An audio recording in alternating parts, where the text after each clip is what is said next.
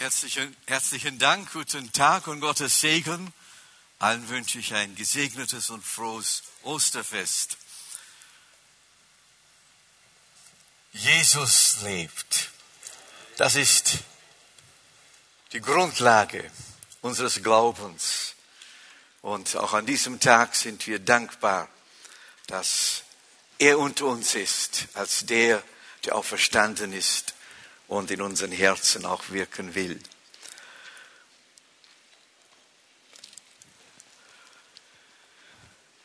Wir, ich spreche in diesen drei Sonntagen über den Grundgedanken siegreich leben. Letzten Sonntag haben wir in Verbindung mit Nehemiah 1 den Gedanken angeschaut, dass man zwar dass wir im Verhältnis mit Gott leben kann, im Sinne, dass das Verhältnis zu ihm wiederhergestellt ist und wir ihn anbeten, aber in unserem Alltagsleben, in unserem täglichen Leben wenig von der Herrschaft Jesu zu sehen ist. Und wir haben das bei den Juden gesehen, die aus der Gefangenschaft zurückkehrten und den Tempel errichteten und dort die Anbetung wiederhergestellt wurde. Aber im äußeren Bereich ihres Daseins herrschte noch Chaos. Und das brachte sie in Verlegenheit und das bringt auch uns oft in Verlegenheit, wenn wir für uns wissen, wir sind Kinder Gottes und dann schauen wir unser Verhalten an und stellen in unserem Verhalten fest, das harmoniert nicht immer mit dem, was wir als Kinder Gottes sind. Und das bringt uns auch wenigstens vor Gott in Verlegenheit. Gott sei Dank für fortwährende Vergebung durch Jesus. Aber eines ist klar. Wir sind gerettet, um im Sieg zu leben. Und ich weiß aus vielen Kontakten mit Menschen, die Jesus angenommen haben, ein wiedergeborener Christ möchte eigentlich im Sieg leben. Und es scheint uns, gelingt es so wenig. Nun, ich möchte heute, ich zur eigentlichen Predigt komme und den Predigtext lese, einige Dinge erwähnen, die für uns wichtig sind, wenn wir im Sieg leben wollen und sollen. Ich habe festgestellt, dass manche Menschen, die jahrelang äh, in die Gemeinde kommen und sie sagen, ja, ich bin gläubig, aber doch in, auf vielen Gebieten, wo sie Gewissheit haben sollten, unsicher sind. Und das hängt damit zusammen, weil das, was sie glauben und was das Wort Gottes sagt, zwar angenommen wurde und gerade weil in ihrem täglichen Leben das Christsein nicht so in Erscheinung tretet, kommen sie in Unsicherheit. Ihr Lieben, wenn wir zum Glauben gekommen sind an Jesus Christus und man muss zum Glauben kommen, das heißt, man muss sich bekehren, eine Entscheidung für Jesus treffen, wie immer wir das nennen. Christ ist man nicht, Christ wird man. Nachdem wir das Evangelium gehört haben und uns entschieden haben, an die Botschaft und an das Werk Jesus zu glauben, haben wir Jesus eingeladen in unser Leben, haben uns bekehrt, haben eine Entscheidung für ihn getroffen, wem wir das nennen willst. Und wenn du das in deinem Leben erfahren hast, dann sind einige Dinge geschehen. Und mir scheint es, viele haben das vergessen oder manche gar nie recht gewusst.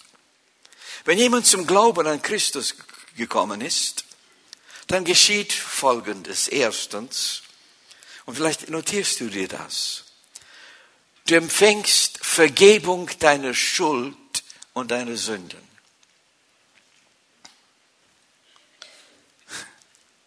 Und das ist möglich, weil Jesus, wie wir es bereits gehört haben, auf diese Erde kam und für uns stellvertretend ans Kreuz ging und dort unsere Sündenschuld auf sich genommen hat und für uns gestorben ist. Es ist also wichtig, Brüder und Schwestern, dass wir zu aller Zeit diese Wahrheit, diese Tatsache in unseren Herzen bewahren, festhalten, Jesus hat mir meine Schuld und meine Sünden vergeben. Die Bibel sagt uns in Epheser 1, 7, das geschah durch die Erlösung durch sein Blut. Kolosse 2, 14 sagt, er hat den Schuldbrief, der mit seinen Forderungen gegen uns war, weggetan und ans Kreuz geheftet. Das ist etwas Gewaltiges. Es ist so bedeutungsvoll, dass wir das festhalten. Jetzt sagst du, ja, ich habe aber seit ich mich bekehrt habe und seit ich das zum ersten Mal geglaubt habe, wieder gesündigt. Wie ist es mit diesen Sünden? Die Bibel sagt uns, wenn wir die Sünden bekennen, ist er treu und gerecht, dass uns die Sünden vergibt und uns reinigt von aller Ungerechtigkeit.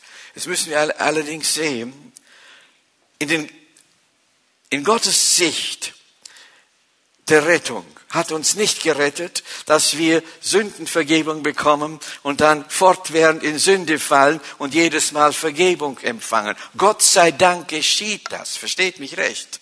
Aber in Gottes Gedanke ist, und er rettet uns, dass wir es lernen, im Sieg zu leben, in der Überwindung zu leben. Und darum geht es.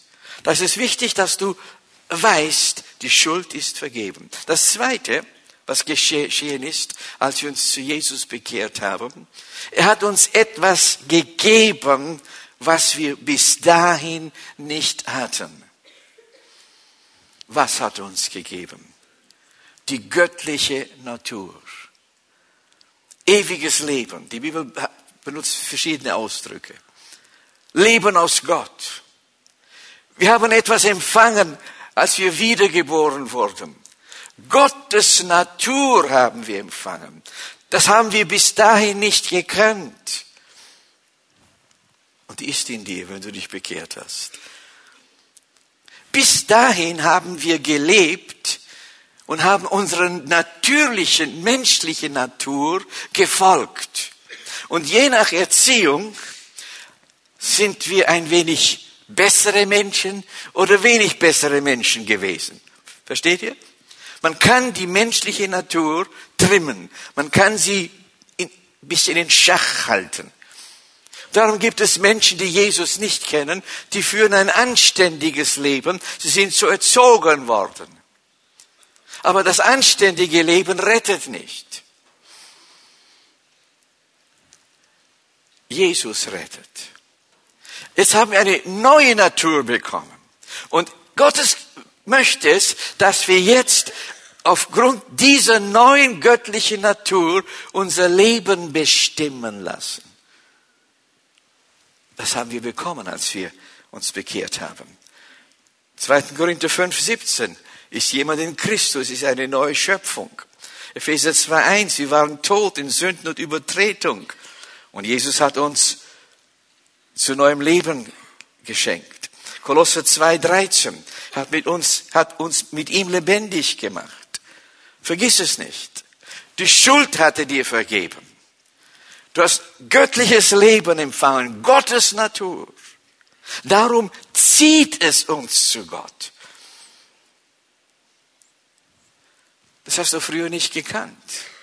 Vor deiner Bekehrung hat es dich nie zu Gott gezogen, vielleicht zur Religion, aber nicht zu Gott. Jetzt, wo du Gottes Natur bekommen hast, zieht es dich zu Gott. Drittens, wir sind versetzt vom Reich der Finsternis ins Reich des Sohnes der Liebe. Das ist geschehen. Ja, wir schauen uns an und sagen, ja, ich habe davon nichts gespürt. Das ist nicht maßgebend. So, diese Dinge geschehen in der unsichtbaren Welt. Und in der unsichtbaren Welt geschehen. Die Bibel sagt, er hat uns, Kolosse 1,13, hat uns errettet von der Macht der Finsternis und hat uns versetzt in das Reich seines lieben Sohnes. Viertens, er hat uns gerecht gemacht. Als ich das das erste Mal hörte, nachdem ich mich bekehrt hatte, sagte ich mir, ich empfinde mich gar nicht gerecht. Ich spüre gar nicht, dass ich gerecht bin. Verspürst du das? Was bedeutet das? Etwas ist vor dem Thron Gottes geschehen.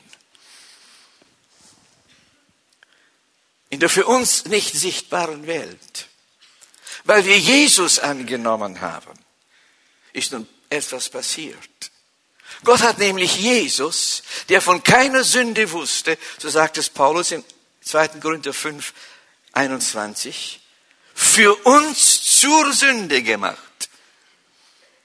Ich denke, die volle Bedeutung, was das bedeutet, zur Sünde gemacht, verstehen wir noch gar nicht. Das geschah am Kreuz, wo Jesus sagte, mein Gott, mein Gott, warum hast du mich verlassen? Wo er die Sünde auf sich nahm, wo Jesus zur Sünde wurde, für dich und mich. Warum? Damit ich und du oder du und ich die Gerechtigkeit sein können, die vor Gott gilt. Und als du Jesus angenommen hast, ist das geschehen. Ist vor dem Thron Gottes eine Deklaration erschienen, dass du mit deinem Namen durch Jesus gerecht bist. Nicht, weil du das fühlst, sondern weil Jesus deine Gerechtigkeit ist. Brüder und Schwestern, es ist so wichtig, dass wir das wissen. Die Bibel sagt uns weiter, er hat uns losgekauft vom Fluch des Gesetzes und der Macht des Feindes. Der Fluch des Gesetzes war dieses, die Folgen, die Gott ausgesprochen hat, wenn jemand das Gesetz Gottes übertreten hat und kommen würde. Die Konsequenzen der Übertretung. Und nun sagt uns Gottes Wort, Jesus hat uns losgekauft. Ist das nicht gewaltig? Jetzt, ich möchte euch mal etwas sagen. Es gibt viele Christen, die hören so oft, die Kraft Gottes löst uns von der Macht der Sünde. Weißt du, was uns löst von der Macht der Sünde? Das Blut Jesu. Verstehst du das? Darum suchen sie, weil sie meinen, die Macht der Sünde hat noch, ist noch aktiv in ihrem Leben. Jemand, der Vollmacht hat, wie, es, wie sie es sagen. Weißt du, was notwendig ist? Schau, Jesus. Er hat den Preis bezahlt. Sein Blut musste gekauft werden. Und du bist losgekauft. Und das ist geschehen. Sie, all diese Tatsachen, spüren wir nicht erfahrungsmäßig. Das heißt, erleben wir nicht spürbar an uns, was ich eben erwähnt habe. Das sind Tatsachen, die geschehen vor Gott in der unsichtbaren Welt und das Evangelium, das Wort Gottes, teilt sie uns mit. Und was tun wir? Wir glauben sie und halten sie fest. Das ist so wichtig, wenn du im Sieg leben willst, dass du diese Dinge begriffen hast, festhältst. Nun gibt es aber noch etwas, was wir wissen müssen. Es gibt einiges, das nicht geschehen ist, als wir uns bekehrt haben. Und weißt du, was nicht geschehen ist? Unsere menschliche Natur ist nicht verschwunden. Und bis zu jenem Zeitpunkt haben wir nur getrieben, beeinflusst von der menschlichen Natur gelebt. Manches Mal haben wir Gutes getan, denn die menschliche Natur kann Gutes tun. Manchmal haben wir nicht so Gutes getan. Aber alles, was wir getan haben, geschah durch die menschliche Natur. Und weil die menschliche Natur eine gefallene, eine sündige Natur ist, sind diese Taten vor Gott nicht anerkannt. Jetzt haben wir ein neues Leben bekommen, eine neue Natur. Die alte ist nicht vergangen. Wir haben eine neue Natur bekommen, die göttliche.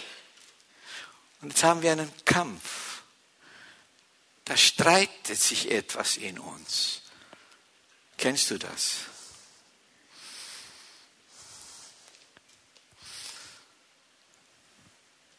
Die alte Natur, Mensch ist nicht vergangen. Das Zweite, was wir wissen müssen,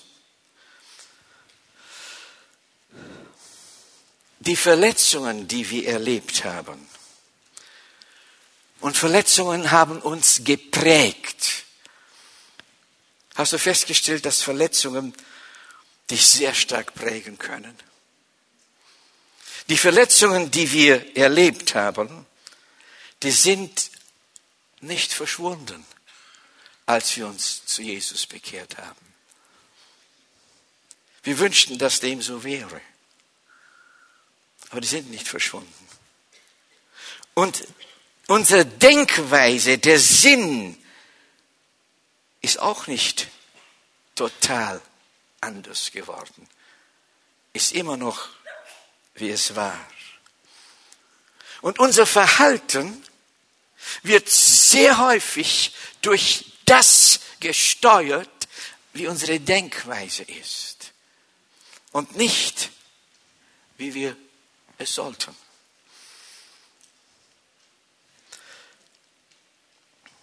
Darum muss unsere Gesinnung erneuert werden. Jetzt kommen wir zu unserem eigentlichen Text heute und zu der Botschaft, die ich uns hinterlassen will. Das war auch schon Botschaft, was wir gehört haben.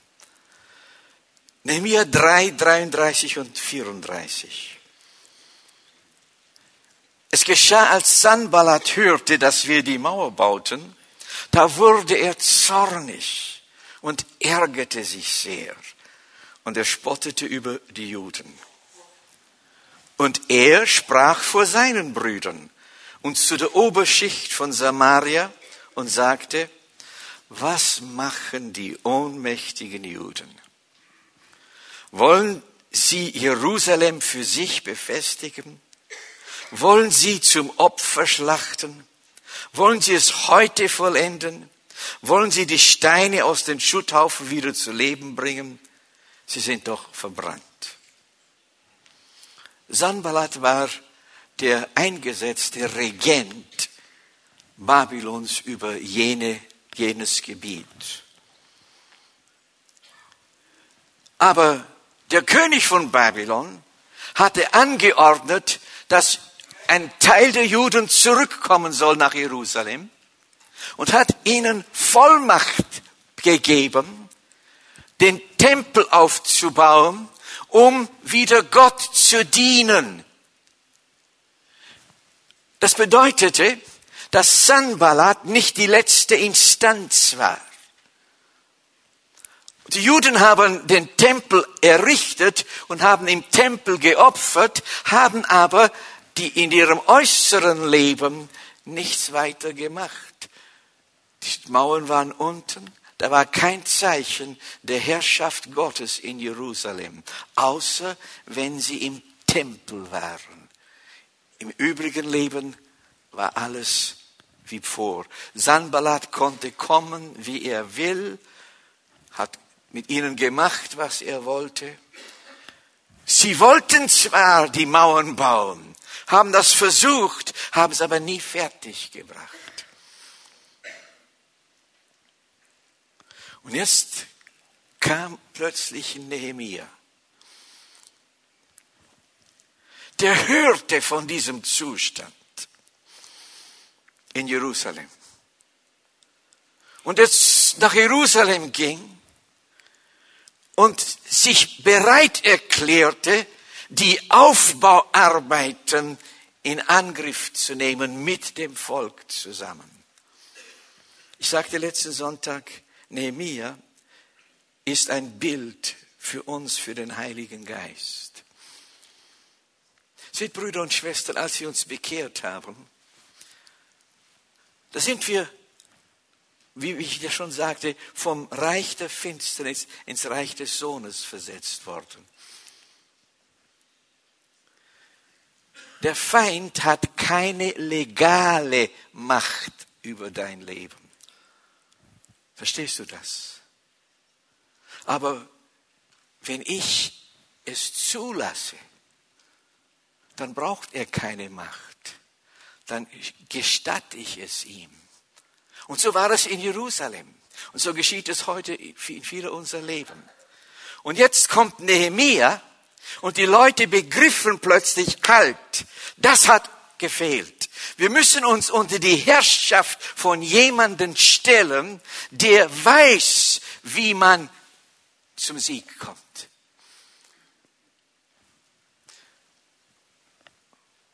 Und ich muss Folgendes aus meinem eigenen Leben sagen. Und ich habe das erlebt, dass vielen Christen so geht. Wir haben uns bekehrt. Wir haben an Jesus festgehalten. Wir lieben ihn. Wir wollen Sieg haben. Aber wir haben so wenig Sieg gehabt. Sind immer wieder gefallen. Wir haben versucht, selbst Sieg zu haben. Wir wollen stark sein. Wir wollen die Sünde überwinden. Wir wollten etwas tun. Obwohl ich wusste, dass der Heilige Geist in mir war. Aber dann kam ein Tag, wo ich begriff, dass ich mich unter die Herrschaft des Heiligen Geistes stellen muss. Verstehst du? Was heißt das? Dass ich ihm nicht nur danken darf, dass er in mir wohnt, sondern dass ich mich jetzt unter seine Herrschaft stelle, dass er mir mich leitet und führt in meinem täglichen Leben im Sieg Jesu. Das geschah jetzt in Jerusalem. Und als Nehemiah die Herrschaft von den Leuten bekam und sie anfingen, Nehemiah zu folgen, fing der Wiederaufbau, fingen sie an, im Sieg zu leben. Und Sanballat sah das und das gefiel ihm gar nicht aber er hatte keine Macht mehr. Er dürfte nicht, keine legale Macht, ihnen entgegenzutreten, weil Nehemiah vom König gesandt wurde. Und was tat er nun? Er hat ein Entmutigungsprogramm entwickelt, das er den Juden vorhielt, um sie abzulenken, im Gehorsam zu Nehemia zu stehen und im Sieg zu leben. Und dieses Entmutigungsprogramm zieht der Teufel auch in unserem Leben ab. Und wir werden feststellen, wie das ist. Ich habe das gelesen.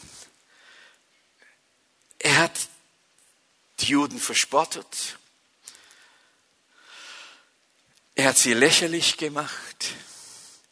Er wollte nicht, dass sie unter der Herrschaft Nehemias zum Sieg kommen. Und er machte fünf Vorschläge, das heißt fünf Ankündigungen, durch die er sie entmutigen wollte. Und das sind die genauen Ankündigungen und Entmutigungen, die der Teufel in unser Leben bringt, wenn wir uns entschieden haben, nachdem wir aufgegeben haben, es selbst meistern zu wollen, selbst Sieg zu haben, selbst zu überwinden, sondern wir haben uns entschieden, unter der Herrschaft des Heiligen Geistes vorwärts zu gehen, Schritt für Schritt da erleben wir diese Entmutigungen. Als erstes sagt er, was machen die ohnmächtigen Juden? Was sagt er? Schau mal an. Die Juden, die sind so schwach. Und jetzt wollen sie etwas zu Wege bringen.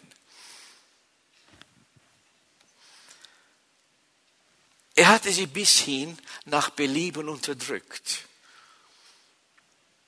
Jetzt stellt er fest, dass, er, dass sie unter der Herrschaft Nehemias Fortschritte machten. Und dann kommt er und sagt, hört mal, ihr seid viel, viel zu schwach. Ihr schafft es nicht. Was lernen wir daraus? Wenn wir uns unter die Herrschaft des Heiligen Geistes stellen und im Sieg vorwärts kommen wollen, dann kommt der Teufel an uns heran und sagt, versuch's erst gar nicht, bist viel zu schwach. Und wir müssen vorsichtig sein, dass wir es ihm nicht erlauben, unsere Schwäche gegen uns auszunützen. Seht, Brüder und Schwestern, in, im, im Siegesleben geht es nicht darum, ob wir stark sind oder nicht. Im Siegesleben geht es darum, ist derjenige stark, unter dessen Herrschaft wir leben.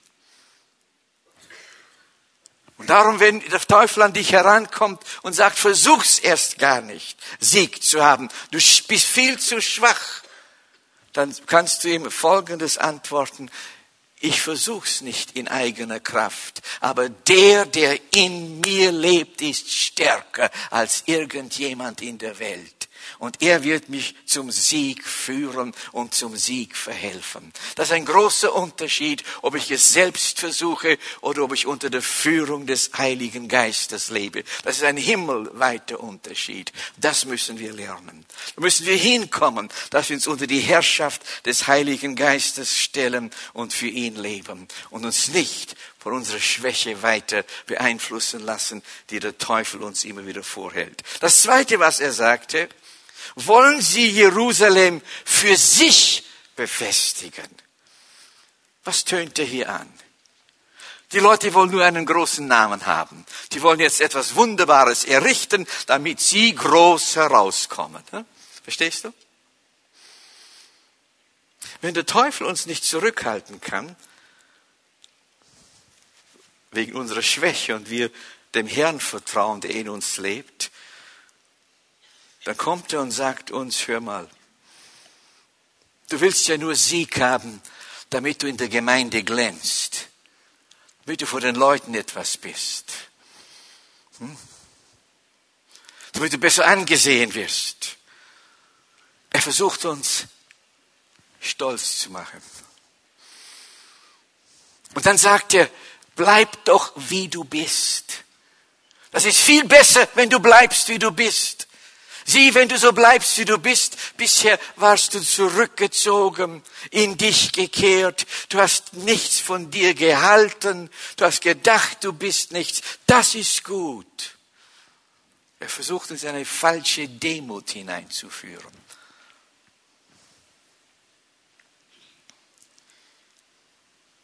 Dein Zustand ist so, du fällst immer wieder. Wenn du nicht immer wieder in Sünde fallen würdest, würdest du hochmütig werden. Bleib lieber so, so bleibst du schön demütig. Brüder und Schwestern, was versucht er? Er versucht nichts anderes, als uns vom Siegesleben fernzuhalten. Von dem Leben, zu dem wir berufen sind. Und wir müssen eines sehen, wir müssen ihm widerstehen. Wir dürfen nicht auf sein Programm hereinfallen, obwohl viele Menschen hereingefallen sind. Ich habe auch lange Zeit gedacht, ich bin niemand, ich schaff's nicht, ich kann nichts, ich werde nie etwas sein im, im Reich Gottes. Oh, oh, oh, versteht ihr? Was habe ich nicht getan? Ich habe mich nicht unter die Herrschaft des Heiligen Geistes gestellt und mich führen lassen und mich an ihm gehalten. Aber als ich mich entschied, das zu tun, fing es an, anders zu werden. Preis sei Jesus. Lass dich nicht zurückhalten durch den Feind. Ich erzählte im ersten Gottesdienst von einer Frau, die mich eines Tages anrief und sagte, sie würde gerne mit mir sprechen. Ich kenne sie nicht, aber sie kennt mich und wir haben einen Termin vereinbart. Und dann kam sie und erzählte mir Folgendes. Sie war seit Kindheit sehr in tiefer Depression gestanden. Hatte natürlich ein entsprechendes Bild von sich selbst, so dass sie nie Vertrauen zu Gott finden konnte. Sie hat sich zwar bekehrt, aber das war alles. Und dann ging sie zu verschiedenen Ärzten und zuletzt war sie bei einem Arzt, der sagte ihr dann, wissen Sie, ich kann Ihnen auch nicht helfen. Aber ich rate Ihnen, gehen Sie ins CZB, in einen Gottesdienst. Und wenn dort ein Aufruf gemacht wird, Gehen Sie nach vorne und man wird für Sie beten. Die Frau dachte ja nur, wenn der Arzt das sagt, nicht? Vermutlich, wenn sie irgendjemand anders eingeladen hätte, wären die nie, wäre die nie gekommen. Sie war zwar gläubig, wiedergeboren, aus einer anderen Gemeinde. Und dann kam sie eines Tages und dann sagte sie, erzählte sie, ich kam und das war so fremd. Einmal so viele Leute, so wie äh, Markus das heute sagte. Nicht so viele Leute hat sie auch noch nie in einem Gottesdienst gesehen. Und dann das Singen von Herzen und das Händeheben der Leute. Das war so fremd für sie. Aber der Arzt sagte, wenn Sie nach vorne rufen, geh. Und sagte tatsächlich, Sie haben gepredigt. Sie wusste zwar nicht nur worüber, aber ich habe nur gewartet, dass ein Aufruf kommt. Und siehe da, Sie haben nach Menschen gerufen, nach vorne zu kommen. Und Sie haben für mich gebetet. Und wissen Sie, im selben Augenblick bin ich völlig gesund geworden. Und das hielt jetzt sechs Wochen an. Und jetzt ist alles genauso schlimm zurückgekommen, wie es war. Während sie redete, habe ich gebetet. Und dann spürte ich, was hier der Fall war. Ich sagte nicht wahr, in ihrem Denken, in ihrer Auffassung sind sie der Meinung, dass das zu einem Christen gehört und dass sie das tragen müssen. Sie sagt, ja. Es passt mir zwar nicht, ich will es nicht, aber meine Mutter war so und mein Vater, der Pastor war, sagte ihr immer, das ist dein Kreuz, das musst du tragen, das hatte der Herr auferlegt und so bin ich erzogen. Beten Sie für mich, sagt sie. Und ich spürte, diese Frau braucht jetzt nicht ein weiteres Gebet. Das hätte vielleicht im Moment ein klein wenig Erleichterung gebracht. Ich sagte, was Sie brauchen, ist, Sie müssen die biblische Lehre verstehen. Sie müssen begreifen, was Jesus in seinem Wort sagt. Er hat ihnen gezeigt, dass er Herr ist, dass er helfen kann. Aber wenn Sie in dieser Haltung, in diesem Denken bleiben, lassen Sie immer wieder den Feind, den Feind Zugang zu Ihrem Leben haben. Und das muss gestoppt werden. Und das kann ich nicht tun, können nur Sie tun. Und ich gab ihr eine ganze Anzahl Predigten zu hören. Und ich sagte ihr, hören Sie diese Predigten so oft, wie Sie nur können, bis in Ihren Gesinnung, in ihrem Herzen etwas Neues aufgeht. Und dann rief sie nach mehreren Wochen an und sagte, Herr Kniesel, jetzt hab ich's begriffen. Verstehen wir? Brüder und Schwestern, wenn wir in Gottesdiensten sind, viele von uns kommen nur, um momentan gesegnet zu werden. Stimmt's? Und weißt du, was Gott will? Gott will, dass wir verändert werden in unserer Haltung, in unserem Denken, dass das Wort Gottes in uns wirkt, dass wir neu gewickelt werden, wie Gott das will, damit wir anfangen, im Sieg zu leben. Du, das ist Segen. Natürlich, ich bin nicht, und die Bibel ist nicht gegen Segen, den du brauchst, wenn du in Notlage bist. Aber wir müssen Gottes Wort hören, Gottes Wort aufnehmen, uns durch Gottes Wort verändern lassen in unserer Gesinnung, damit wir in der Lage sind, im Sieg zu leben. Das dritte, was er sagte, werden Sie es mit den Opfern einweihen. Nun, Sanballat wusste genau, im Tempel opfern Sie, da hat er gar nichts dagegen gehabt. Weißt du, der Feind hat nichts dagegen, wenn wir in unseren Gottesdiensten Jesus preisen, ihn loben und rühmen, solange du im Alltag das bleibst, wer du bist. Was heißt es denn? Gott im Alltag Opfer zu bringen oder im Alltag Gott anzubeten. Anbetung ist nichts anderes als unter der Herrschaft Jesu zu leben, unter der Herrschaft des Heiligen Geistes zu leben. Und Brüder und Schwestern, so schön es ist, dass wir uns unter die Herrschaft des Heiligen Geistes stellen, unter die Herrschaft Jesu, wenn wir miteinander diese wunderbaren Lieder singen und wir meinen das und der Heilige Geist sich uns naht, Aber so wichtig ist es, dass in unserem täglichen Leben die Herrschaft Jesu kommt. Und das wollte Sanballat nicht. Er wollte das nicht. Und der Feind will nicht, dass du und ich ein Zeuge von der umwandelnden Kraft Gottes werden. Aber Gott sei Dank, wir werden das, wenn wir anfangen, im Sieg zu leben. Preis dem Herrn. Das vierte, was er ihnen vorhielt, er sagt, werden sie es heute vollenden?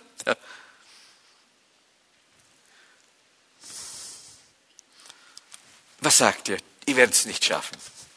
Ihr habt es oft versucht und ihr werdet es nicht schaffen. Und ihr werdet sehen, es wird immer wieder so sein in eurem Leben, ihr werdet immer wieder daneben hauen.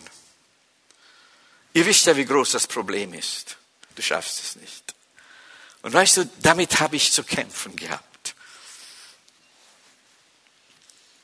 Obwohl ich mich unter die Herrschaft des Heiligen Geistes stellte, kam der Teufel immer wieder, du schaffst es doch nicht. Du schaffst es doch nicht. Bis ich begriff, dass ich es nicht schaffen muss, sondern das Einzige, was Gott von mir verlangt, dass ich mit dem Heiligen Geist zusammenlebe und ihm anfange zu gehorchen. Und weißt du, dann fängst du an, im Sieg zu leben. Der Teufel will nicht. Er will dich entmutigen. Er will, setzt alles daran, dich und mich zu ermutigen, dass wir ein Leben unter der Herrschaft des Heiligen Geistes führen, um im Sieg leben zu können. Jetzt sagten die Juden, jetzt haben wir es unter die Herrschaft des Heiligen, des Nehemiah gestellt. Wir werden es mit seiner Hilfe, mit seiner Führung und unter seiner Leitung schaffen und vorwärts gehen. Nun, wir wissen, im Sieg zu leben ist nicht eine Angelegenheit von jetzt und sofort im nächsten Moment lebe ich jetzt immer im Sieg. Es ist eine Angelegenheit des Wachstums, der Entwicklung und des Beständigen im Herrn bleiben. Ich hörte einmal ein Lied, als ich Teenager war, in Kanada damals, und er sagte ein, ein, ein, ein Satz folgendes, I may not what I ought to be, and I may not what I want to be, but thank God I'm not what I was. Wisst ihr, was dieser Liederdichter begriff? Er sagte, ich bin noch nicht da, wo ich sein soll. Und ich bin auch nicht so, wie ich es mir wünsche. Aber Gott sei Dank, ich bin nicht mehr, wie ich war. Was heißt das? Wenn du anfängst, unter der Leitung des Heiligen Geistes zu leben, weil du ein Siegesleben führen willst, wirst du merken, du machst Fortschritte. Und weißt du, Entwicklung ist ja nicht eine Angelegenheit, die du merkst, während du dich entwickelst. Entwicklung ist eine Angelegenheit, die du feststellst, wenn du zurückschaust. Halleluja. Und wenn du zurückschaust und feststellst, ich bin zwar nicht, wie ich sein sollte, und bin noch nicht, wie ich gerne wäre, aber Gott sei Dank, Gott hat schon Veränderung in meinem Leben gewirkt. Geh vorwärts unter der Leitung des Heiligen Geistes. Lass dich nicht vom Sanballat, vom Feind zurückhalten durch Entmutigungen, die er in deinem Leben vor dir stellt. Und das fünfte, was er ihnen sagte, werden sie aus dem Schutthaufen die Steine lebendig machen, die doch verbrannt sind. Zu Wiederaufbau, da braucht man gutes Material. Und schau, was die haben. Die haben nichts als alte, verbrannte, nichts zu, nichts taugliche Steine. Aber weißt du, unser Herr, der kann aus altem neu machen. Als wir zu Jesus kamen, da war unsere Seele, wie war sie? Verbraucht. Durcheinander. Wir hatten nicht viel zu dem Herrn zu geben. Er hat uns zwar die Schuld vergeben, aber in unserem Gefühl, in unseren Emotionen waren wir noch so durcheinander. Und jetzt soll, sollen wir sie im Sieg leben können. Jetzt sollen wir plötzlich Menschen werden, die im Sieg leben können. Was tut Jesus? Die Bibel sagt uns, er kam in unser Herz mit der göttlichen Natur. Das hat er gewirkt, die Neuschöpfung. Und der Heilige Geist fängt an, unsere Seele zu erneuern. Halleluja. Die Erneuerung unserer Seele geschieht nicht, indem in der Regel geschieht nicht so, dass ich jemanden für mich beten lasse und nachdem der vollmächtig für mich gebetet hat, ist meine Seele völlig erneuert. Die Erneuerung unserer Seele geschieht durch das Wort Gottes. Indem das Wort Gottes in unser Leben kommt, wir es aufnehmen und anfangen zu gehorchen und dann geschieht das. Aber unser Nehemiah, der Heilige Geist, er leitet uns darin. Ich möchte uns ermuntern, Brüder und Schwestern. Wir feiern heute Ostern. Was bedeutet das? Jesus lebt. Weißt du, Jesus lebt. Die Dinge, jawohl, geben wir Gott einen, Applaus.